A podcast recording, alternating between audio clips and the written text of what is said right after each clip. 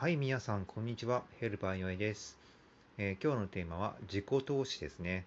えー、投資にはいろいろありますよね。えー、今言った自己投資、自分に投資、ね、人に投資、まあ、いわゆる株とか FX とね、そういった投資的な意味。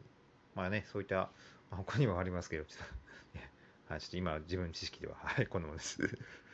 で、まあ、ね、その投資なんですけど、あのー、段階、人にとよっ人によってライフステージによって違うと思うんですけど、自分はね、今の段階では自己投資が一番ね、最大の、ね、えー、費用対効果が高いと思ってますね。まあ、リスクの低いですね。要は自分がね、あの、正しいやり方でね、あの、努力していけばね、それはその通り返ってきますからね。うん。